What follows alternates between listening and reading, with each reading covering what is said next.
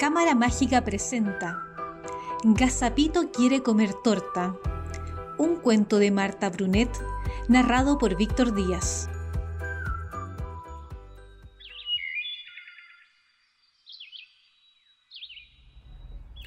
Resulta que una vez había un conejito blanco llamado Gazapito.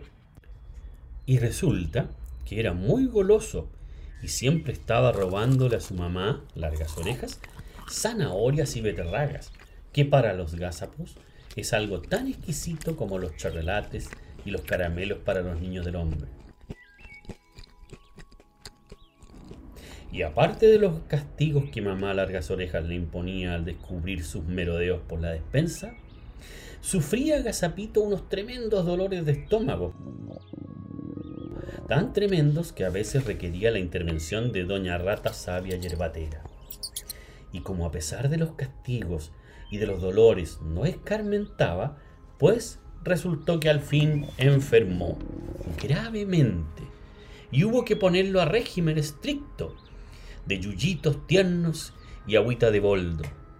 Bueno, resulta que una tarde estaba muy triste Gazapito, pensando en lo amarga que era la existencia sin un poquito de zanahoria o de beterraga que la endulzara, y dando unos suspiros y más suspiros, se quedó medio dormido debajo de una gran col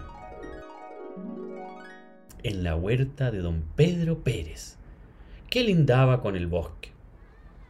A poco despabilóse muy asustado, oyendo cercanas voces de niños.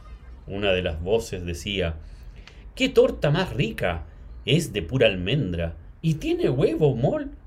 Gazapito sabía que las tortas eran dulces, condimentadas con azúcar, que según doña Rata del Campo era lo más delicioso en la despensa del señor hombre. Y el pobre goloso de Gazapito se le hacía la boca agua al ver que los niños de don Pedro Pérez daban grandes mascadas a unas tortas redondas y blancas. Porque Gazapito, al oír hablar de comida y de dulce, había separado un poco las hojas de la col y asomaba un ojo curioso para mirarlo todo. Entonces a Gazapito le dio un verdadero antojo por comer torta redonda y blanca, con almendra y huevo mol. Y tan preocupado se quedó que esa noche no pudo dormir. Y en su inquietud daba vueltas y más vueltas en su cama de suave musgo. Y al fin pasito a pasito, salió de la cueva en que vivía con mamá Largas Orejas y sus hermanos Gazapillo y Gazapeta. En cuanto a papá, Ojo Colorado, había muerto en un accidente de casa. No había que hablar de esto delante de mamá, Largas Orejas, porque le daban ataques de pena y agitaba las manitas desesperadamente, lo mismo que si tocara el tambor. Resulta que Gazapito se internó esa noche en el bosque, moviendo las orejas a cada ruido que le traía el viento, arriscando la naricilla, desazonado por cada olor desconocido, representándosele en cada cosa aquella torta blanca y redonda con almendra y huevo mol. Y en esto, ¡oh!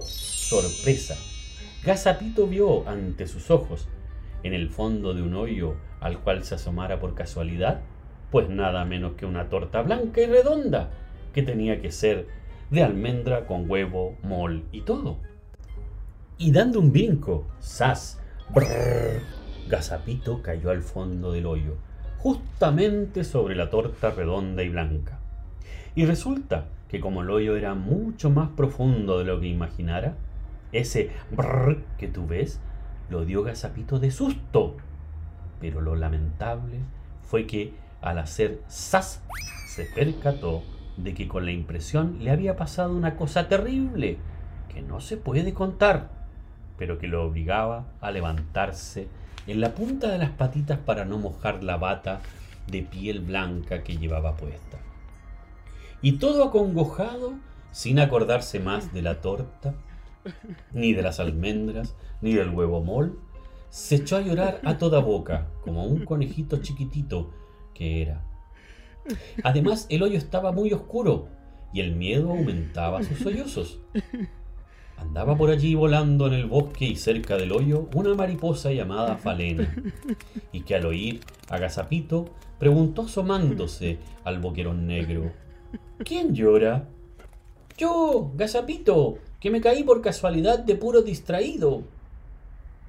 No es verdad, dijo mi rana vieja, que todo lo veía y lo sabía, y era muy chismosa. Se cayó porque el tonto quería comer torta, la torta que vio en el fondo del hoyo.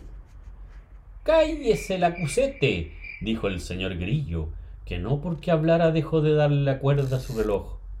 Tengo miedo, tengo miedo, tengo miedo, decía entre tanto Gazapito. Voy a avisarle a tu mamá. ¿Dónde vives? preguntó Falena.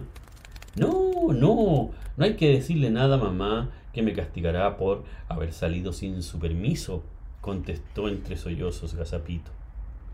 Avísale, avísale, gritó mi rana vieja, para que le den su merecido por meterse en casa ajena, para que le den sus buenos coscorrones. No, por favor, no le digan nada, pero sáquenme de aquí. Tengo miedo, tengo miedo.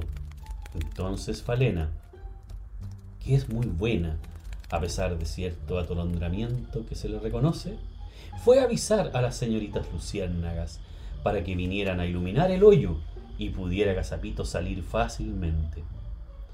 Estas señoritas luciérnagas son bailarinas de oficio y están siempre dando representaciones nocturnas al aire libre, vestidas con coseletes de azabache y luciendo sus lindos ojos de luz celeste, y como también son muy serviciales, vinieron enseguida e iluminaron el hoyo, formando guinaldas y ruedas y estrellas de cinco puntas.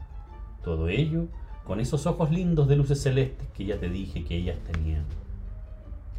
Le dio entonces a Gazapito una vergüenza enorme, ya que todas se iban a enterar de lo que le había pasado.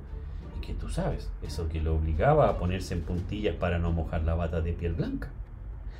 Pues bien, resulta que al ver con claridad lo que había en el hoyo, se dio cuenta Gazapito, era aquello una poza, vivienda de mi sierra vieja, y de ahí sus protestas. Y que lo que creyera una torta no era otra cosa que la señora luna llena reflejada en el agua, que esta agua en que se empinaba no era eso terrible que él creyó que le había pasado con el susto al caerse. Ya con más bríos y sin ninguna vergüenza, Gazapito se dispuso a salir del hoyo, pero no alcanzaba a saltar hasta afuera. Entonces pasó una cosa maravillosa que te sorprenderá, pues nada más y nada menos que las raíces de un gran sauce llorón que por allí asomaban se fueron moviendo lentamente hasta tomarse de la mano unas con otras, formando una escalera, por donde ágil y retozón subió Gazapito. Y resulta que al poner este pie afuera, Falena se posó en su mejilla con la intención tal vez de darle un beso. Pero el caso fue que Gazapito sintió un cosquilleo en la nariz, dando un estornudo formidable. Entonces despertó lleno de sobresalto, con la noche encima y una gran estrella dorada mirándolo atentamente, debajo de la col donde se había dormido, porque todo esto no había sido otra cosa que un hermoso sueño.